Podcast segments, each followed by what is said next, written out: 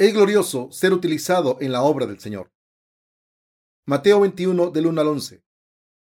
Cuando se acercaron a Jerusalén y vinieron a Becfagé, al monte de los olivos, Jesús envió dos discípulos diciéndoles, y a la aldea que está enfrente de vosotros, y luego hallaréis una asna atada y un pollino con ella. Desatadla y traédmelos. Y si alguien os dijere algo, decí, el Señor los necesita, y luego los enviará.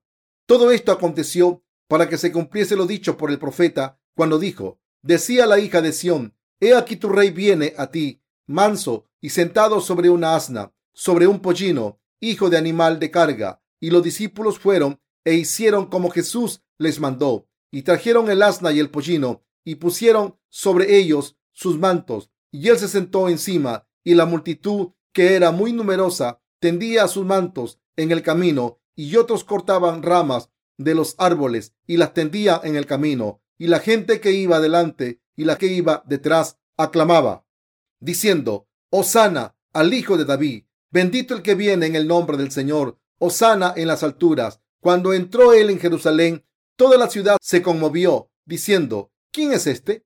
Y la gente decía, este es Jesús, el profeta de Nazaret de Galilea. Acabo de estar en el centro de formación de discípulos de Injae. Es un lugar estupendo para pasar unas vacaciones y es un lugar de descanso si no hay que trabajar mientras estamos allí. Aunque hemos hecho algunos preparativos para el campamento de verano en el centro, nuestros esfuerzos parecen mínimos a pesar del hecho de que hemos trabajado muy duro. En primer lugar, esterilizamos las mantas que van a utilizar. Después, limpiamos y secamos las alfombras y arreglamos el terreno. Este año hemos hecho una piscina que era un objetivo que deseábamos alcanzar desde hace tiempo. La piscina se hizo según nuestras especificaciones. Sus dimensiones son de 60 metros cuadrados y puede ser utilizada tanto por adultos como por niños. Hemos instalado una estación de bombero en la parte superior que contiene mucha agua. El agua fluye hacia abajo cada vez que abrimos la válvula. También hemos construido unos baños junto a la piscina. Han pasado dos días muy deprisa desde que hicimos estas cosas. Hacía calor, el sol pegaba fuerte. Yo casi no podía ni andar bajo el sol sin un sombrero de paja en la cabeza.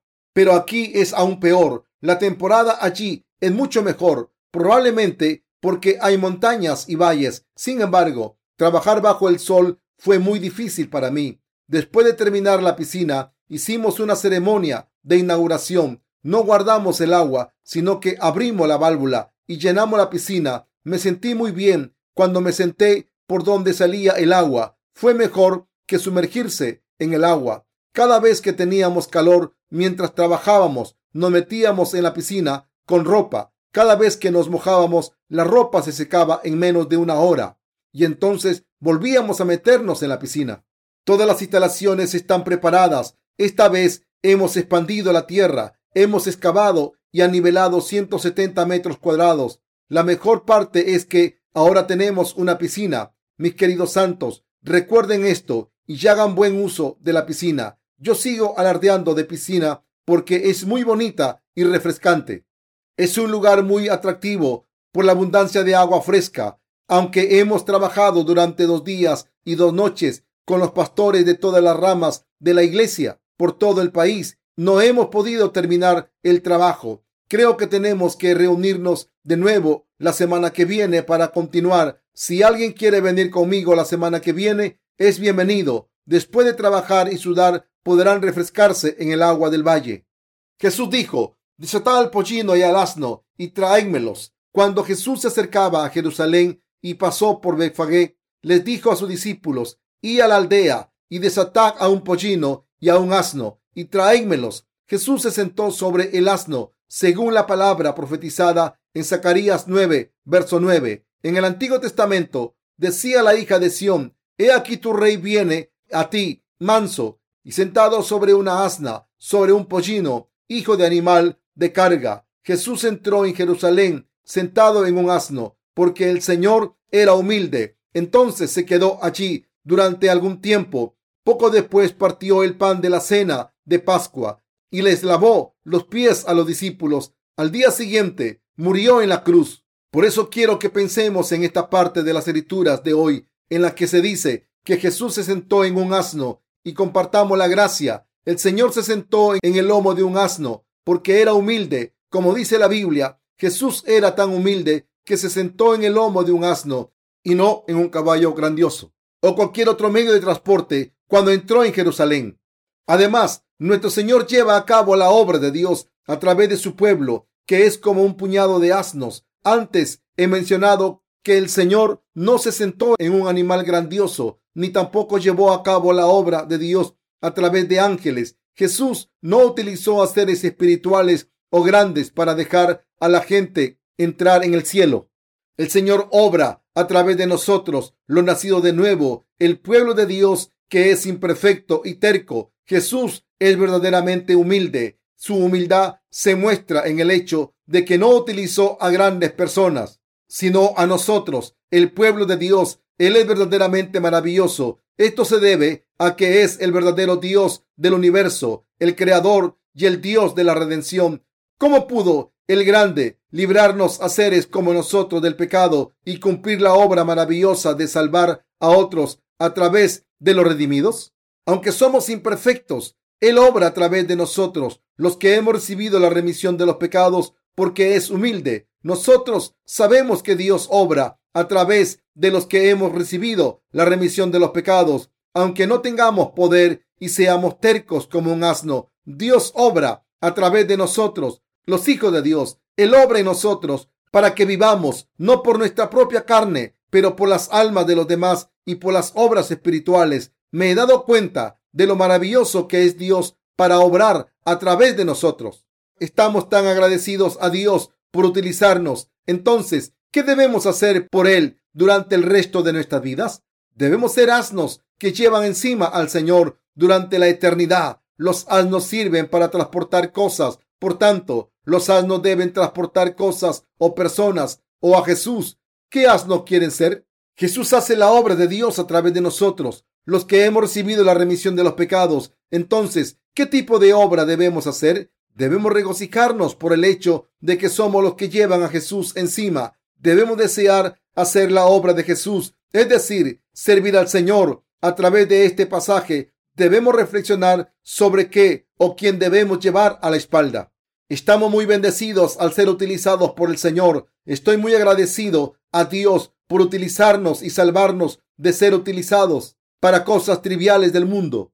Le doy gracias a Dios por darnos la oportunidad de servirle. Le doy gracias por hacernos saber que debemos vivir por el Espíritu y no por la carne, y por darnos todas las oportunidades para vivir por Él. Pero, ¿están sirviéndole de verdad? Nosotros, los redimidos, debemos cargar con Jesús o con la carga del mundo, porque somos sus asnos.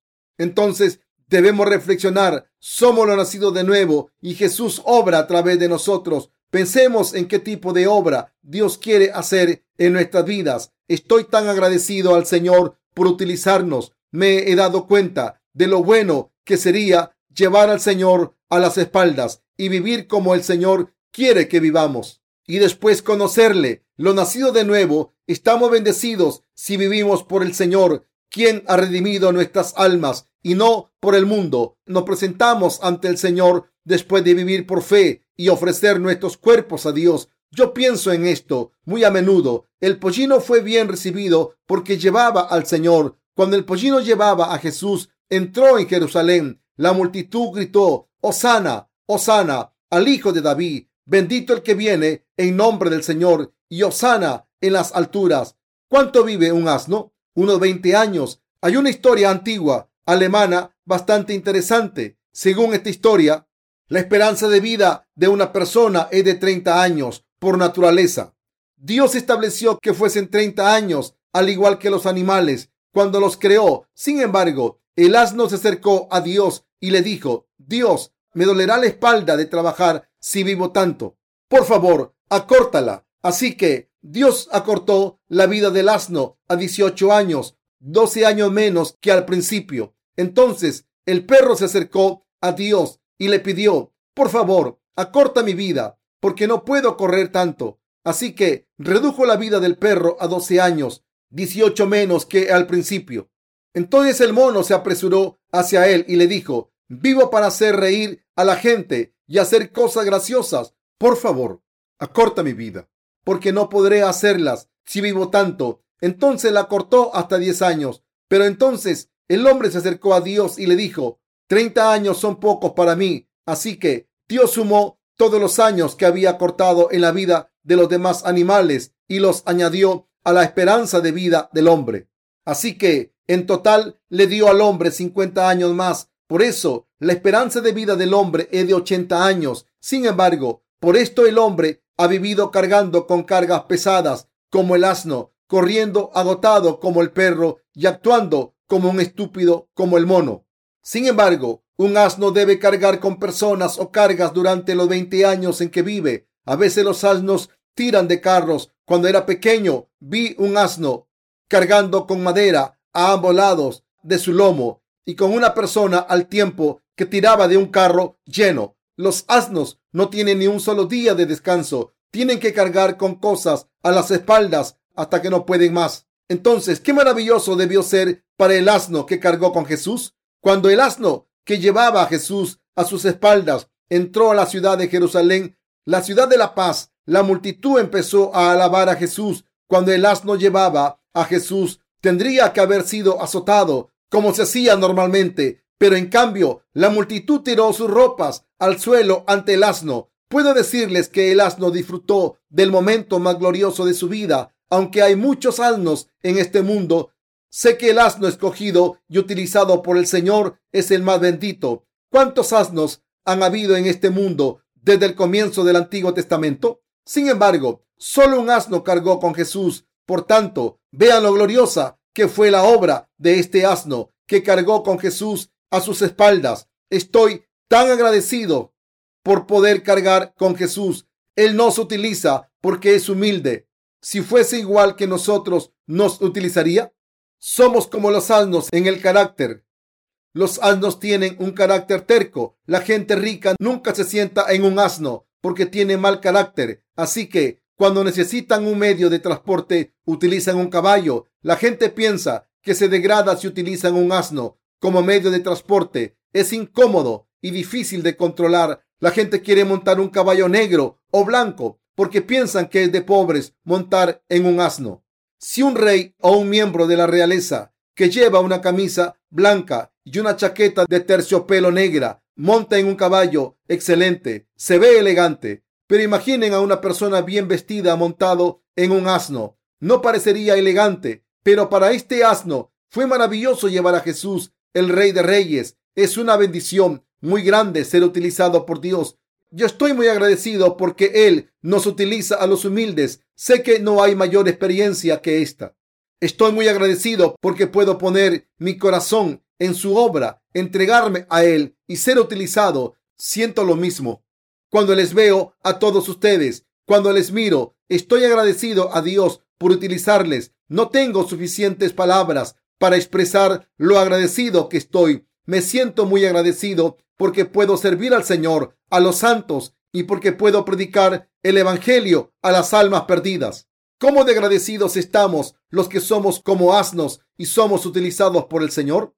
Qué maravilloso es que Dios nos utilice. Estoy muy agradecido, estoy muy agradecido por hacer la obra del Señor. Como somos meros seres humanos, siempre hacemos la obra de la carne o del espíritu. Romanos 8:5. Hacemos la obra de la carne muy bien, la hacemos automáticamente, incluso cuando nadie nos obliga. Sin embargo, no hay buenos frutos en la obra de la carne. Por el contrario, hay muy buenos frutos cuando hacemos las cosas del Espíritu. Lo más importante es hacer las cosas del Espíritu. Debemos concentrar nuestros esfuerzos en las cosas del Espíritu. Estas cosas solo pueden cumplirse cuando las hacemos por fe y con la gracia de Dios. Al seguir su liderazgo, no quiero nada más que las cosas del Espíritu con todo mi corazón y entregarme a la obra del Señor hasta que venga el Señor. Entonces le entregaré mi gratitud a Dios y lloraré para que Dios siga utilizándome. Hoy en día, los meteorólogos dicen la cantidad de dióxido de carbono en la atmósfera aumenta debido al uso excesivo de los combustibles fósiles y debido al efecto invernadero, el hielo de los polos se está derritiendo y el nivel del mar subiendo. La temperatura del aire aumenta por todo el mundo. Esto no es solo problema de un solo país, sino del mundo entero. Los cambios climáticos tan insólitos causan desastres naturales por todo el mundo. Louisiana, un estado de Estados Unidos, fue declarado zona catastrófica después de que fuera asolada por un huracán. También en India y en Francia, muchas personas mayores débiles han muerto debido a las olas de calor que han tenido lugar en muchas partes del mundo. Se están revelando los signos de los últimos días, así que creo que el Señor vendrá pronto. Qué benditos estaríamos si, pudiésemos servir al Señor hasta entonces, sin querer hacer cosas malas. Lo nacido de nuevo, moriríamos en vano si no trabajásemos por las cosas del Espíritu o con la iglesia, pero cometemos pecados mediante la obra de la carne. Doy gracias a Dios por darnos su iglesia, oportunidades para servir al Señor, por confiarnos sus obras, hacernos predicar el Evangelio a las almas perdidas y hacernos desear servir a su pueblo que ha recibido la remisión de los pecados. Le doy gracias por dejarnos hacer sus obras como asnos. ¿Qué se supone que tenemos que hacer si no servimos al Señor? Probablemente cometemos acciones malvadas y hacemos obras sin frutos. Antes lo hacíamos a menudo, pero Dios nos redimió y nos confió sus obras. Qué maravilloso es que nos haya dado su obra. Si no tenemos obras espirituales, no podemos dar frutos. Por el contrario, viviremos vidas insignificantes. Así que demos gracias a Dios por confiarnos sus obras para poder vivir siendo útiles, por completar sus obras a través de nosotros y por su gracia que nos permite hacer obras espirituales por el Señor durante toda nuestra vida. Nosotros, como humanos, tendemos a estar inactivos porque este verano hace demasiado calor. Hoy en día el calor me sofoca, me pone nervioso y me mantiene despierto hasta las 2 de la madrugada. Durante el verano no puedo leer la Biblia o rezar porque estoy incómodo, pero cuando pienso en eso, estoy agradecido por poder vivir por el Señor durante el resto de mi vida. Estoy muy agradecido porque puedo hacer la obra de Dios. Si no la hiciera, sé que haría cosas malas. Estoy agradecido porque tengo mucho trabajo que hacer por el Evangelio. A veces el calor me molesta, pero al pensar que Dios me ha llamado como un asno para hacer su preciosa obra, me siento lleno de energía para trabajar y seguir al Señor. A pesar de las circunstancias, sé que ustedes se sienten igual. ¿Tenemos un carácter distinguido ante Dios? No tenemos nada ante Dios. Él nos utiliza porque es humilde, no porque seamos especiales. Por tanto, no tenemos nada de qué quejarnos ante Dios. Mientras le servimos, una persona que sabe que es obrera de Dios no puede pensar que Dios le debe algo. No podemos decir, Dios, haz esto y dame esto porque he hecho tu obra. Nunca podemos tener este tipo de mentalidad. Deberíamos estar muy agradecidos por el hecho de que Dios nos utiliza en sus obras. Solo por la gracia de Dios podemos servir al Señor y hacer su obra. Aquí está la felicidad. Reconozco que Jesús nos utiliza para sus obras porque es humilde. Esto es lo que creo. ¿Qué más pueden hacer aparte de servir al Señor? ¿Qué pueden hacer en sus vidas? No pueden hacer nada útil. Si la iglesia de Dios no se nos hubiese entregado, ¿qué haríamos? Seríamos como el asno que lleva una carga de madera, estira de un carro, sirve a su maestro y trabaja hasta que muere y después es vendido por su carne. Estoy muy agradecido por habernos librado. De lo contrario, seríamos como un asno. No podemos servir al Señor si no hay iglesia y no podemos hacer nada bien si no servimos al Señor. Por esto estoy tan agradecido porque Dios nos utiliza y se monta en nosotros, aunque no podamos hacer nada bien sin Él. Debemos reflexionar sobre este asunto. ¿Qué haríamos si no pudiésemos servir al Señor? ¿A quién servimos? ¿Estamos sirviendo a los hombres o no? Piensan, ¿por qué deben servir al hombre? No soy estúpido. ¿Eso no es inteligente? Entonces, están equivocados. Si no servimos al Señor, no tenemos más remedio que servir al hombre. Si un hombre con poder les pide que le sirvan, con un látigo. No tienen más remedio que servirle. Una persona no puede evitar servir a otra persona más fuerte. En última instancia, servimos al hombre. ¿Por qué entró Jesús en Jerusalén montado en un pollino? La razón por la que Jesús subió a lomos de un pollino era enseñarnos que los que somos utilizados por Dios estamos bendecidos. No es que Dios nos deba algo por haber hecho su obra. Jesús entró en Jerusalén montado en un pollino para que nos diésemos cuenta de eso. Cuando no había un líder en Israel, los israelitas pensaban que podían vivir como quisieran. Sin embargo, una por una, las demás naciones invadieron a Israel y los israelitas se convirtieron en sus esclavos. No podían vivir como querían, sino que servían a las naciones que les dominaban, trabajando muy duro todos los días. ¿Qué hacemos si no servimos al Señor? Servimos a los hombres. Si alguien nos pregunta, ¿van a servir al hombre o no? Debemos afirmar completamente que no serviremos a los hombres. Sin embargo, no tenemos más remedio que servir al hombre. Todas las sociedades están formadas por hombres prominentes que solo pueden comer y beber si sirven a los hombres. Así que es inevitable servir a los hombres. Sin embargo, si servimos a los hombres, no podemos ni siquiera sobrevivir y estaremos oprimidos y explotados.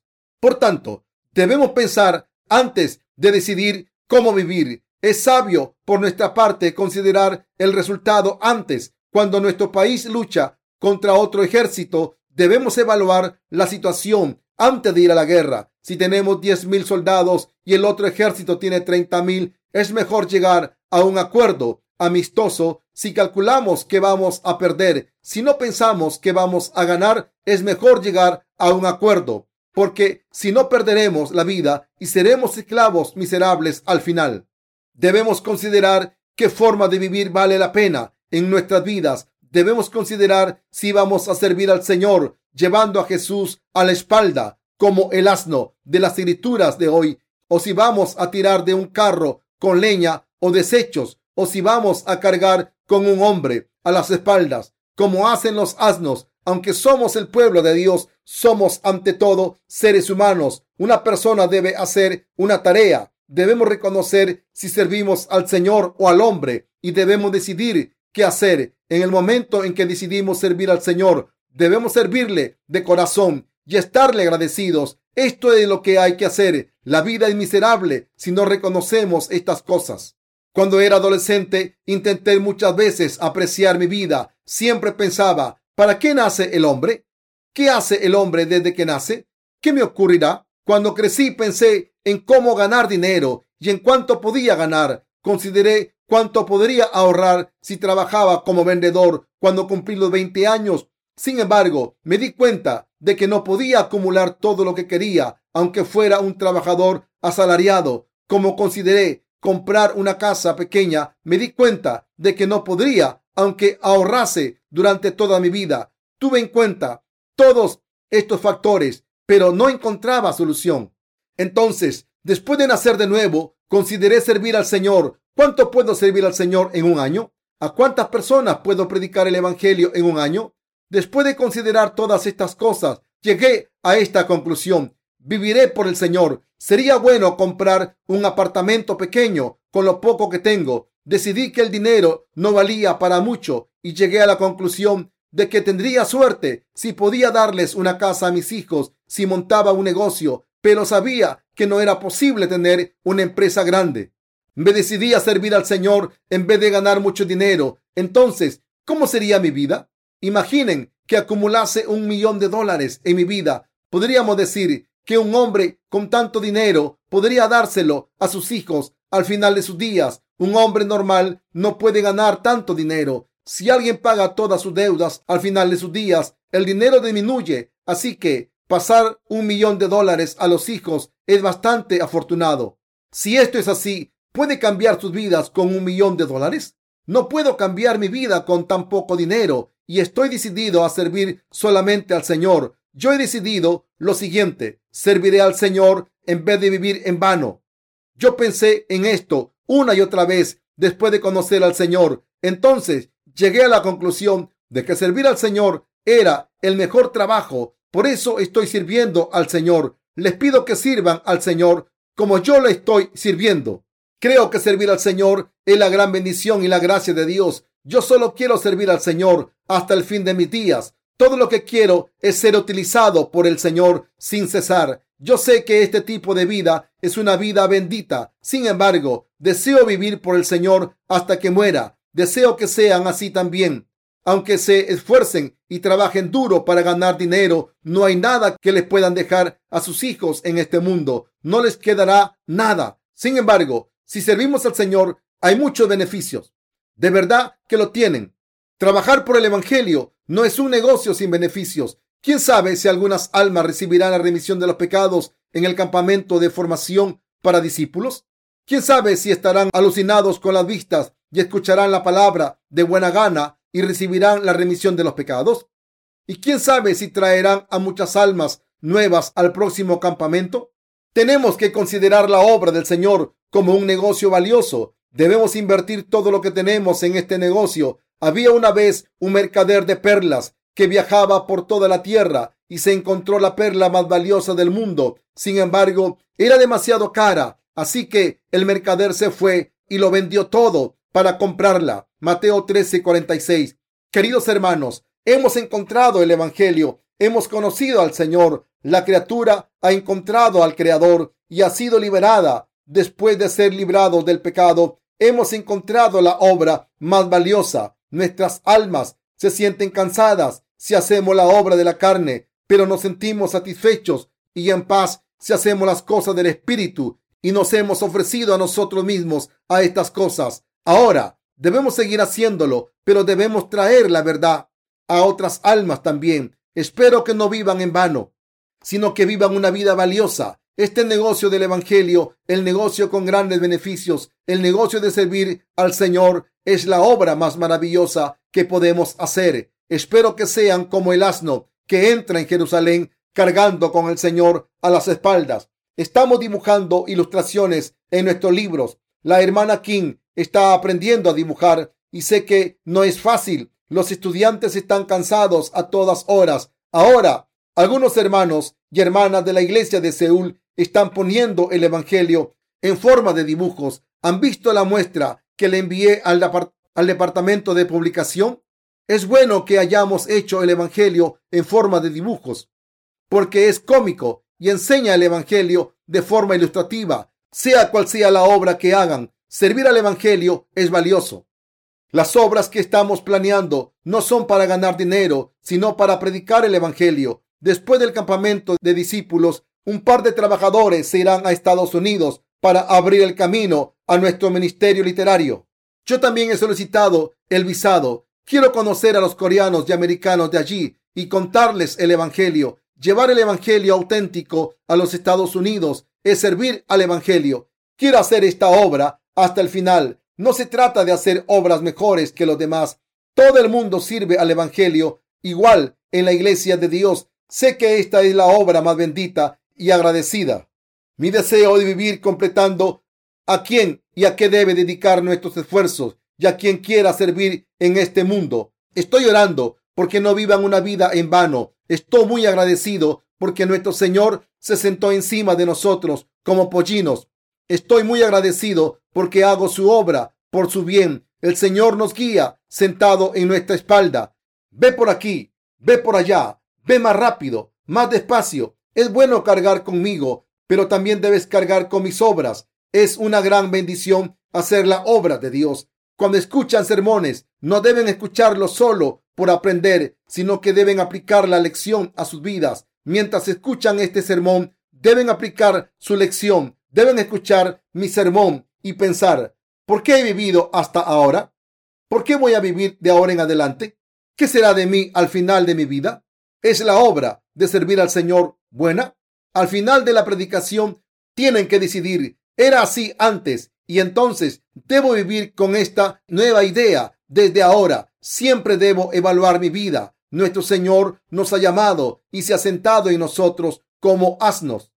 Yo sé que el asno que llevó al Señor era el más bendecido por la obra tan maravillosa que hizo. Ha habido muchos asnos en este mundo ahora, pero debemos saber que el asno del pasaje de las escrituras de hoy era el asno seleccionado para llevar al Señor. Muchas personas nacen en el mundo, pero no muchas están tan bendecidas como nosotros, los que servimos al Señor. No debemos servir al Señor solo porque alguien nos lo pida, sino por nuestra voluntad. Debemos distinguir cuál es la vida más valiosa y contemplar con nuestra voluntad cómo servir al Señor con fe hasta el final. Esta es la vida más bendita. Sé que servir al Señor es vivir una buena vida. Ya les sirvan con bienes materiales, oraciones o con su tiempo. ¿Por qué viven ahora? ¿Para qué y para quién viven? ¿Qué les queda en su vida como resultado? ¿Qué les quedará si viven más? Deben dejar cosas benditas cuando se vayan. Oro porque hagan la obra del Señor y muestren los resultados de vivir por el Señor al Maestro del cielo cuando les llame. Espero que todos nosotros los justos no vivamos en vano, vivamos con bendiciones.